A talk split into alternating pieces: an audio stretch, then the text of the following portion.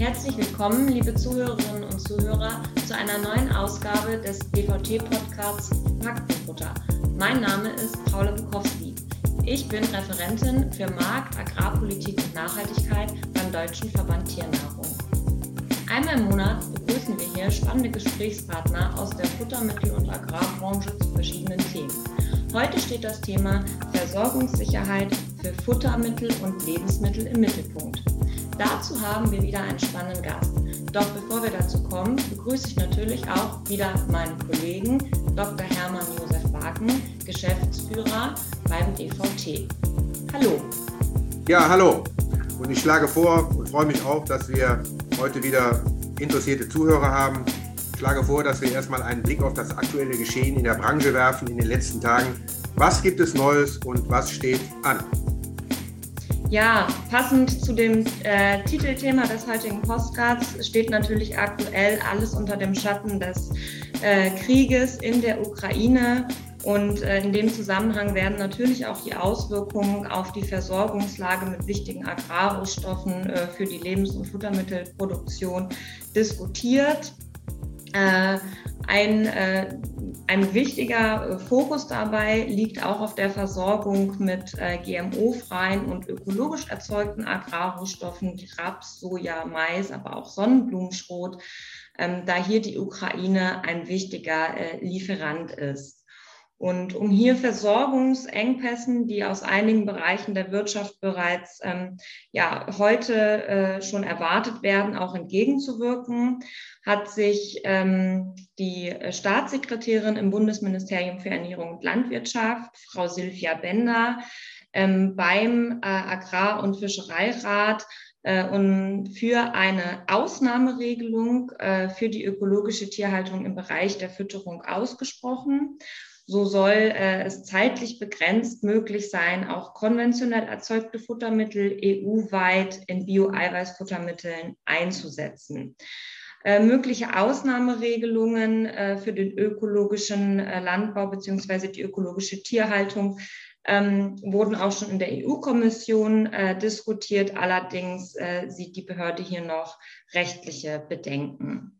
Daneben sprach Bender sich aber auch für eine europäische Eiweißstrategie aus, um die Importabhängigkeit äh, gerade bei wichtigen Proteinlieferanten auch zu reduzieren. Grundsätzlich hat sie aber nochmal bestätigt, äh, müsse es das Ziel sein, Ernährungssicherung, Klimaschutz und Biodiversität auch in Einklang zu bringen. Ja, das ist also ein wichtiger Aspekt und eine äh, große Diskussion aktuell. In diesem Zusammenhang wird ja sehr viel darüber diskutiert, ob die verschiedenen Strategien, die die Europäische Union auf äh, die Tagesordnung gesetzt hat, auch weiter fortgesetzt werden sollen oder ob man da jetzt erstmal anhält, bis die Krisen vorbei ist. Und äh, in diesen Tagen ist gerade eine Studie erschienen, äh, die vom Industrieverband Agrar, also äh, dem Verband, der die Firmen äh, der agrochemischen Industrie und der Biotechnologie vertritt, herausgegeben wurde. Äh, zu äh, den Innovationsmöglichkeiten, die in diesem Bereich bestehen.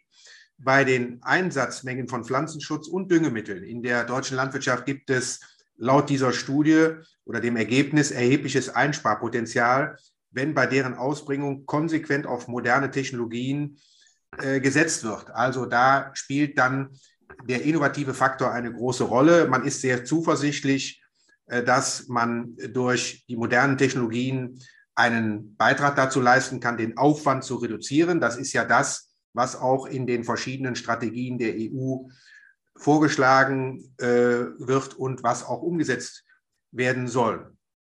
Der IVA-Präsident vom Industrieverband Agrar, also Michael Wagner, äh, hat dazu gesagt, dass die Technologien damit auch der Schlüssel zur Erreichung der ambitionierten Ziele dieser europäischen Farm-to-Fork-Strategie sind und die innovationsstarken Unternehmen der agrochemischen Industrie verstehen sich eben als Teil der Lösung. Diese Studie wurde äh, vom, äh, einer, von einer Forschungstochter des Humboldt Forum for Food and Agriculture herausgegeben. der Autor ist Dr. Steffen Noleppa in Berlin. Und die Potenzialanalyse zeigt eben, dass ähm, die chemische Industrie, wenn sie rund 10 Milliarden Euro in digitale äh, Lösungen investiert in den nächsten äh, äh, acht Jahren bis zum Ende des Jahrzehnts, dass damit erhebliche Beiträge geleistet werden, um beispielsweise eine Einsparung von 13 Prozent aller ausgebrachten Pflanzenschutzmittel zu erreichen. Und das sind doch gute Nachrichten für die Zielerreichung. Das ist ein konstruktiver Beitrag und äh, wirkt eben auch noch zusätzlich mit Blick auf die Zielerreichung, die wir für die Klimapolitik und Nachhaltigkeit in der Europäischen Union haben. Mhm, sehr interessant. Jetzt möchten wir uns aber unserem heutigen Gast widmen und ihn und unsere Zuhörer nicht weiter warten lassen. Unser Gast heute ist Dr. Klaus Schumacher. Versorgungssicherheit ist seit dem Beginn der kriegerischen Auseinandersetzung zwischen Russ Russland und der Ukraine derzeit in aller Munde. Wir verbrauchen in der Mischmutterwirtschaft jährlich rund 12 Millionen Tonnen Getreide. Und noch einmal so viel wird direkt über die landwirtschaftlichen Betriebe verfüttert. Neben dem Getreide sind Raps und Soja weitere wichtige Futtermittelkomponenten. Rund 5 Millionen Tonnen davon fließen jährlich in Mischfutter für Nutztiere. Auch hier werden erhebliche Anteile neben dem Einsatz in Mischfutter direkt auf den Höfen verfüttert. Herzlich willkommen, lieber Klaus. Ja, vielen Dank, dass ich heute dabei sein darf. Und äh, zunächst einmal müssen wir die Frage stellen, warum haben wir heute einen Experten hier, den, mit dem wir uns auch über Versorgungssicherheit, äh, überhaupt über Warenströme der Agrarrohstoffe unterhalten. Erzählst du was zu deiner Historie. Wie bist du sozusagen an diese Stelle heute gekommen, in der du tätig bist? Ja, versuchen wir das ganz kurz zusammenzufassen. Also ich bin von der Ausbildung her Agrarökonom, komme ursprünglich auch aus vom landwirtschaftlichen Betrieb in Niedersachsen habe dann Agrarökonomie studiert und dann danach, nach Assistentenzeit, Promotion, zunächst 25 Jahre bei der Firma Töpfer International, heute ADM Germany, äh, gearbeitet in der volkswirtschaftlichen Abteilung Marktanalyse, Marktbeobachtung, Agrarpolitik, Agrarhandelspolitik. Und ähm, da habe ich mich äh, sehr intensiv natürlich auch dann nach 1990 mit den Entwicklungen in Mittel- und Osteuropa und der ehemaligen Sowjetunion beschäftigt. Es geht immer um die Schnittstelle zwischen Agrarmarkt und Agrarmarktpolitik, Agrarpolitik, Agrarhandelspolitik. Das ist sozusagen mein Home-Turf und habe dann nach diesen 25 Jahren bei Töpfer ein bisschen in der Zuckerwirtschaft zugebracht und äh, auch eine Zeit, noch, eine Zeit noch in einem anderen Bereich des Agrarhandels und bin nun seit fünf, äh, sechs Jahren mittlerweile als äh, Freiberufler Berater für die Agrar- und Ernährungswirtschaft unterwegs. Immer Thema Marktentwicklungen, Marktbeobachtung, Marktanalyse und die Interdependenzen zwischen Markt und Politik. Ja, äh, äh, vielen Dank, Herr Schumacher, für diese äh, kurzen einleitenden Worte. Ich würde einfach direkt mal starten wie sieht es denn äh, um die Versorgung äh, in Deutschland mit wichtigen Futtermittelrohstoffen wie zum Beispiel Getreide, aber auch Mais oder wichtigen Eiweißkomponenten wie Raps aus? Und bei welchen Produkten sind wir denn sozusagen gut aufgestellt und bei welchen sind wir denn eher auf Importe angewiesen und woher kommen mhm. diese? Mhm.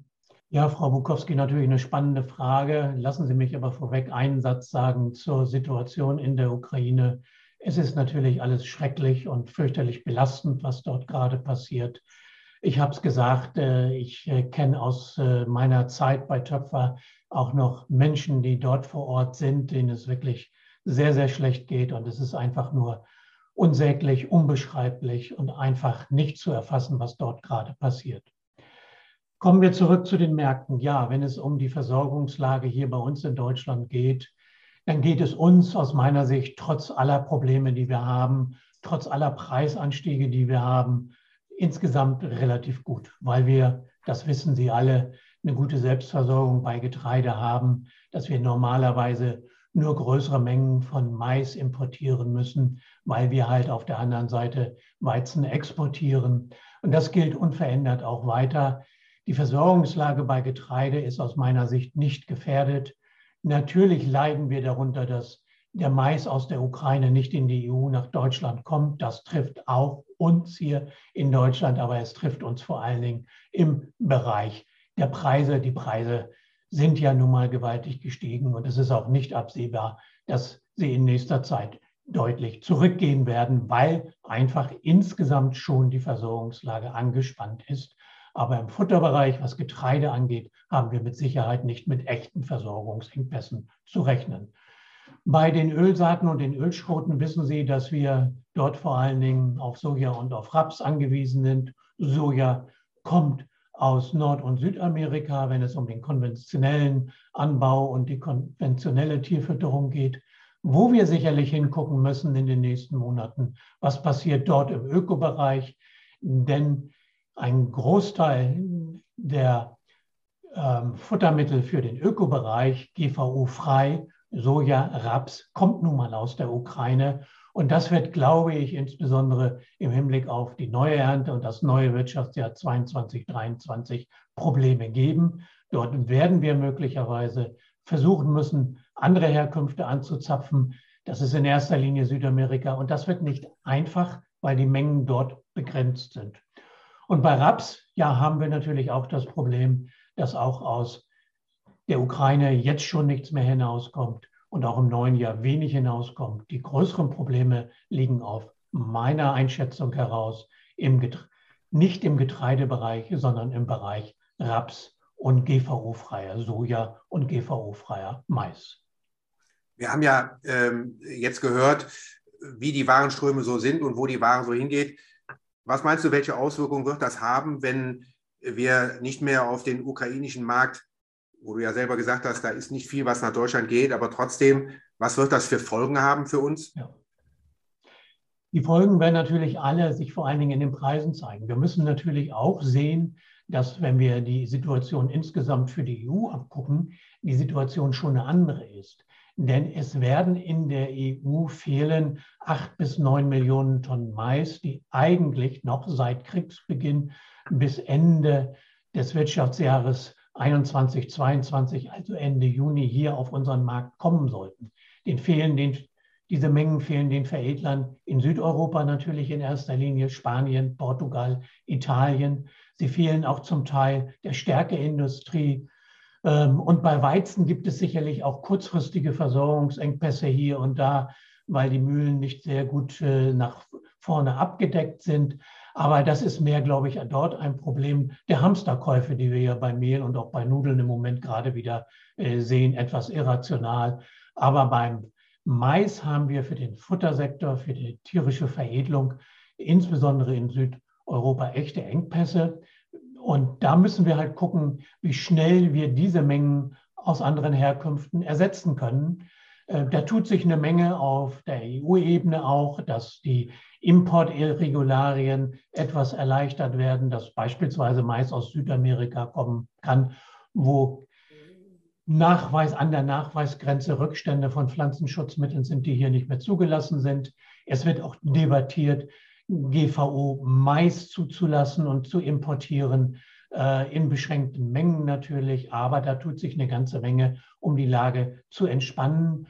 Nur alles ist klar, es ist eng, weil der Weltmarkt insgesamt für Getreide, für Mais, für Weizen eng versorgt ist und entsprechend hohe Preise bleiben mit uns. Und das trifft natürlich die tierische Veredelung stark, da wir ja gleichzeitig dann auch noch den nochmal deutlich stärkeren Anstieg bei den Kosten für die Energie haben. Mhm. Sie haben jetzt, äh, da würde ich gerne nochmal nachfragen, Sie haben äh, jetzt das Ganze schon ausgeweitet, Versorgungssicherheit auch mit Blick auf Europa. Könnten Sie vielleicht auch nochmal ein, zwei Sätze sagen, wie sich das weltweit auswirken wird, abgesehen ja, von steigenden Preisen? Ja. ja, vielleicht noch ein Wort zusätzlich äh, zur EU, bevor ich zur Weltsituation komme. Was ich eben vergessen habe zu sagen, ist natürlich, was wir mit großer Sorge beobachten müssen, ist, dass einzelne Mitgliedstaaten ja die Tendenz haben, nur an ihre eigenen Verbraucher zu denken und Exportstopps verhängt haben, wie das kurzfristig zumindest in Ungarn der Fall war. Die Situation dort ist immer noch nicht ganz klar. Es wird jetzt mit Exportlizenzen auch für andere äh, Exporte in andere Mitgliedstaaten gearbeitet. Das ist keine gute Geschichte. Der Binnenmarkt wird hier ausgehöhlt. Bulgarien muss man Fragezeichen machen, Rumänien muss man Fragezeichen machen. Das ist natürlich etwas, was absolut wir überhaupt nicht gebrauchen können, dass wir den Binnenmarkt aushebeln und den Binnenmarkt nicht normal funktionieren lassen. Eine ganz schlechte Entwicklung. Gott sei Dank hat hier die EU-Kommission ja auch schnell eingegriffen.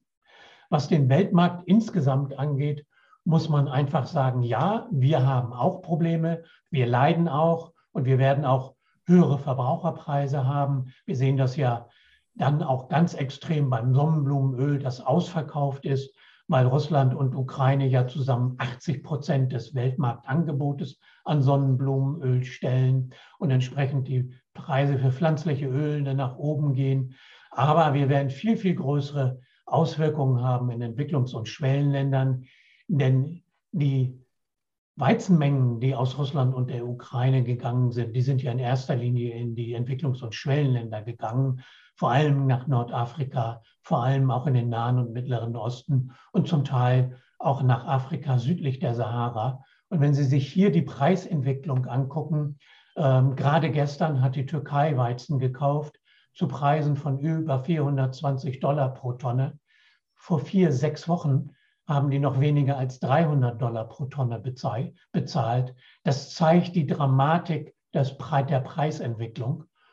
Und während höhere Preise bei uns heißen, geht aufs Portemonnaie, tut weh, aber wir ernähren uns weiter wie gehabt, heißt das in diesen Ländern, der Gürtel muss enger geschnallt werden. Sprich, wir werden mehr Menschen hungern sehen und wir laufen, wenn wir wirklich alles ganz schlecht zusammenkommt, dieser Krieg, Krieg, äh, dieser Krieg Entschuldigung, weiter länger anhält, wir dann Witterungsprobleme im Hinblick auf die Ernte 22 kriegen und wir nicht gute Ernten einfahren können, dann laufen wir richtig schnell und doll auf eine Ernährungskrise weltweit hinzu, wie wir sie noch nicht aus meiner Sicht, ich kann sie jedenfalls nicht erinnern, ähm, haben, gehabt haben. Es wird wirklich sehr, sehr schwer werden, je länger dieser Krieg andauern wird. Das wäre auch meine Frage, die mich schon die ganze Zeit bewegt. Äh, wir haben ja immer so Statistiken gesehen, wo man gesagt hat, ja, da haben wir noch für 180 Tage Reserven. 180 ne? Tage ist ein halbes Jahr. Ja? ja. Äh, sind die Reserven gar nicht da? Ich habe so äh, Dinge gehört wie, die Reserven werden gebunkert ja. oder die Reserven wurden falsch berechnet und sie sind mhm. gar nicht in dieser Größenordnung da. Was ist deine Einschätzung? Ja, ja, das ist ein äh, ganz wichtiger Punkt, Hermann Josef. Da kommen wir wirklich auf die aktuelle Situation zu sprechen, dass wir ja vor Beginn des Krieges gegen die Ukraine schon eine wirklich enge Versorgungssituation bei vielen Agrarprodukten gehabt haben, bei Weizen, auch bei Mais, bei ein paar anderen Produkten.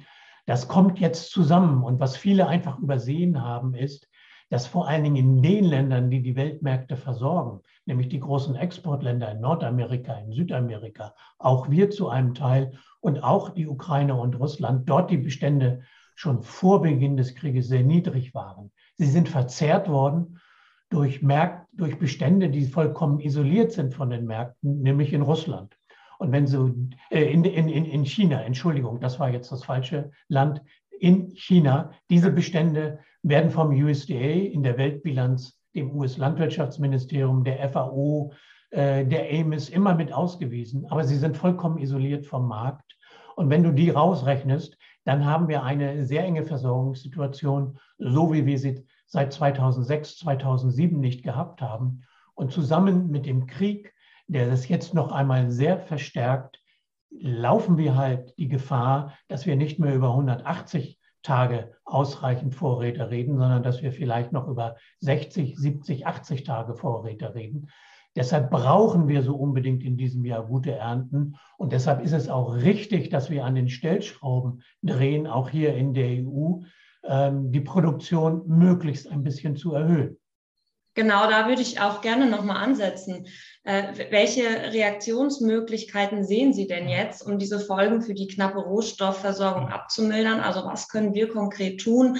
Äh, vielleicht auch unter dem Stichwort äh, Produktion intensivieren, ökologische Intensivierung, aber auch Einsatz neuer Züchtungstechniken. Es gibt ja verschiedenste Modelle, die hier diskutiert werden. Ja, ja in der Vergangenheit hätte ich jetzt immer gesagt, ähm, mit einem Satz, den mir die Händler, mit denen ich zusammengearbeitet habe, immer in solchen Situationen von hohen Preisen gesagt haben. The best cure for high prices are high prices. Nämlich, dass, wenn die Preise hoch sind, reagieren die Landwirte mit Ausdehnung der Anbauflächen, mit Erhöhung der Intensität, besseres Saatgut, bessere maschinelle Ausstattung, mehr Düngemittel und Pflanzenschutzeinsatz. Nur in diesem Jahr wird das wahrscheinlich alles nicht funktionieren, weil wir die hohen Energiepreise haben und wir natürlich auch nicht genau wissen, haben wir überhaupt die Mengen an Dünger zur Verfügung, weil die kommen ja nur zu einem großen Teil auch aus Russland und aus äh, Weißrussland.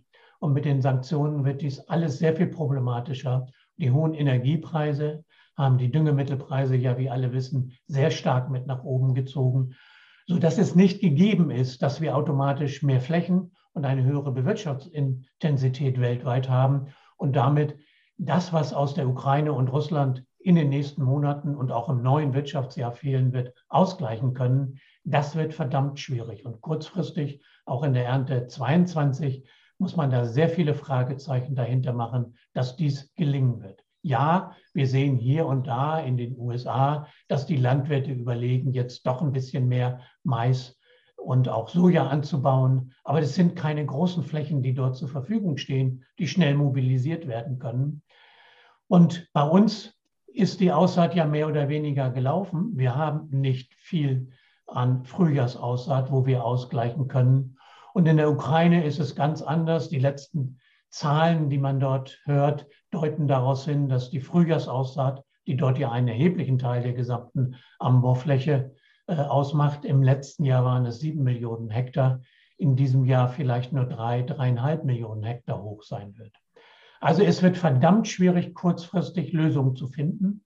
Deshalb müssen wir hier über Maßnahmen nachdenken. Deshalb finde ich auch richtig, was die EU-Kommission gestern vorgeschlagen hat, nämlich ähm, die Flächenstilllegung äh, aufzuheben auf den ökologischen Vorrangflächen, äh, den Anbau freizugeben für dieses Jahr das hilft nicht der Welt, aber es hilft uns hier und da äh, bei Getreide und auch bei Eiweißpflanzen etwas mehr zu produzieren. Und wir müssen natürlich das Grundsatzproblem angehen. Ist das so, wie im Moment Farm to Fork, der Green Deal aufgestellt ist, wirklich der richtige Weg und der einzige Weg vorwärts, damit ich sofort nicht falsch verstanden wird?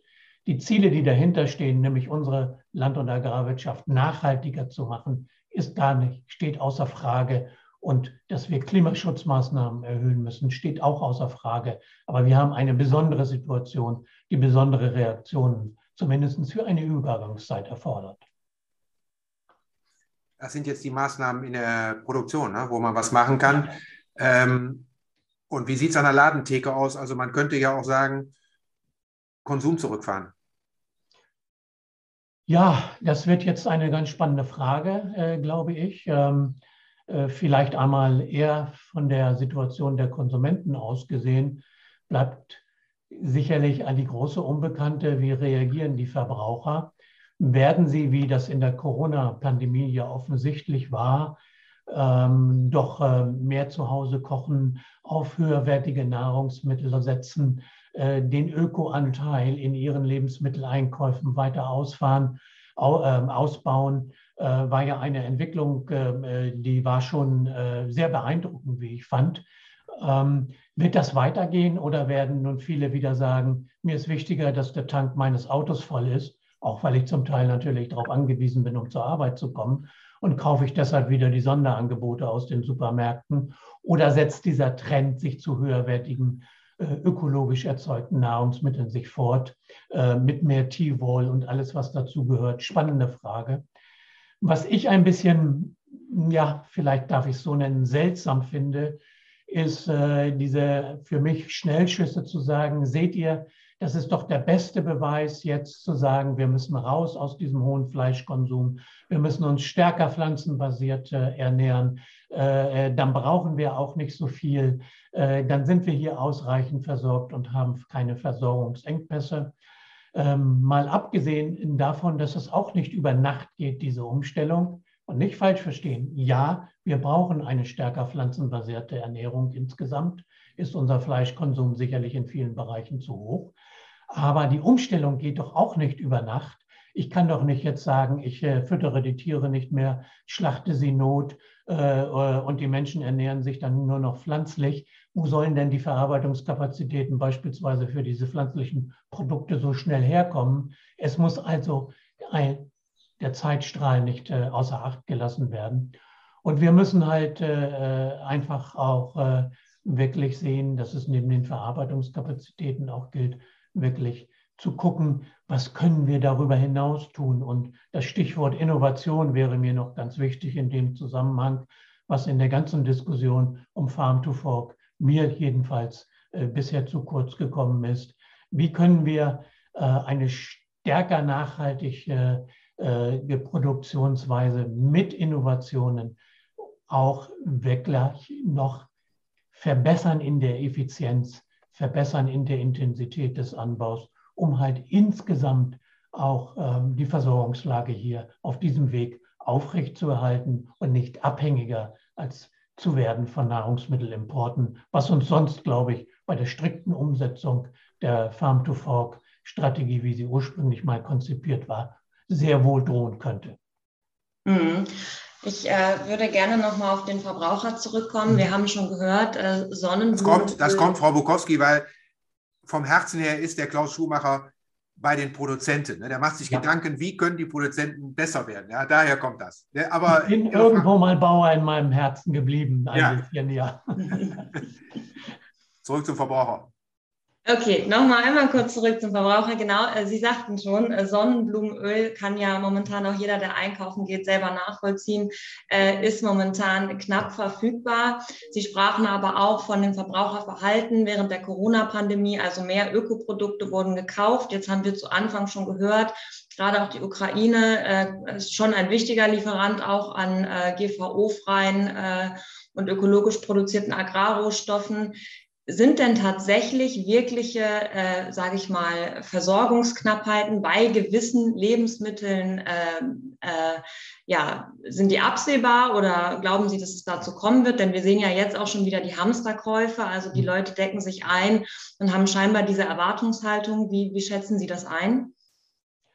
Ja, bei Sonnenblumen ist es äh, offensichtlich, dass wir ähm, da nicht kurzfristig das Problem lösen können. Das können wir alle als Verbraucher nur lösen, indem wir halt auf andere pflanzliche Öle ausweichen, äh, auch wenn das vielleicht nicht jedem äh, Konsumentengeschmack entspricht.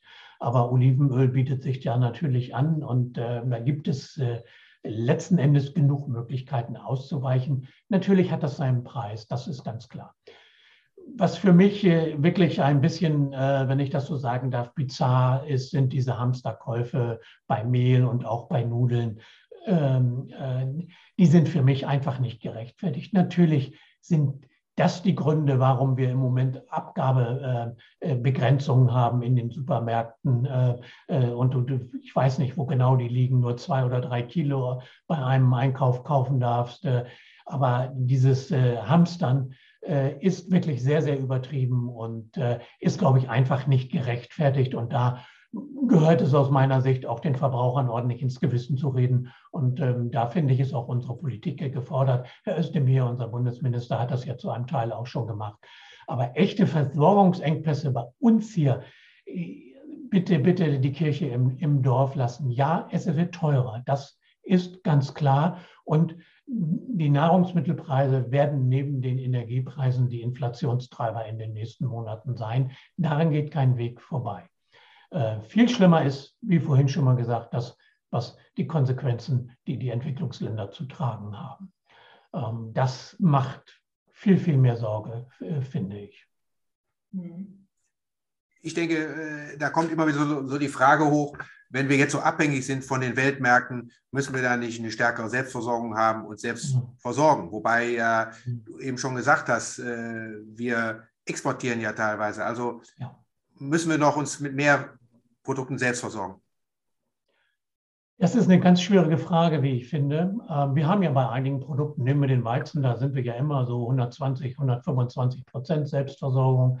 Deshalb exportieren wir ja auch jedes Jahr fünf bis sieben Millionen Tonnen ein Gutteil da auch äh, in Länder wie Algerien oder auch in den Iran, äh, wo, wo wirklich dieser Weizen sehr, sehr geschätzt ist. Ähm, ja, die Lage beim Fleisch kennt ihr besser als ich. Schweinefleisch, China und so weiter ist natürlich eine andere Situation gewesen. Milchprodukte. Ich glaube ganz generell, dass wir aufpassen sollten, hier in äh, das, was wir in einigen anderen EU-Mitgliedstaaten auch gesehen haben, in dieses nationalistische Denken zurückzufallen. Mir wäre erst einmal wichtig zu sagen, es geht darum, dass wir im Binnenmarkt eine ausreichend, im Binnenmarkt der EU eine ausreichende Versorgung haben, so dass wir hier die Menschen ver, ver, äh, versorgen können. Wir sollten bei allem Streben nach äh, Versorgungssicherheit nicht vergessen, dass es auch ein paar ökonomische Aspekte äh, gibt, die man berücksichtigen sollte. Da äh, denke ich natürlich an die komparativen Kostenvorteile. Und es gibt nun mal Länder, die einige Produkte günstiger und auch nachhaltiger erzeugen können, als wir das können. Wir haben Vorteile bei anderen Ländern. Mein Beispiel Weizen ist, glaube ich, ein gutes dafür, wo wir hier auf einem absoluten Grundstandort sitzen. Aber lasst uns nicht eine Politik die treiben, die nur auf reine Selbstversorgung und gleichzeitig damit, was ja auch bei vielen immer im Hintergrund mitschwingt, Abkopplung von den Weltmärkten äh, abzielt. Äh, gerade letzteres äh, fände ich sehr fatal. Erstmal äh, würde das unsere gesamte Ernährungswirtschaft und damit auch die Landwirtschaft und alle anderen der Ernährungswirtschaft vorgelagerten Bereichen wie auch die Mischfutterwirtschaft sehr stark treffen.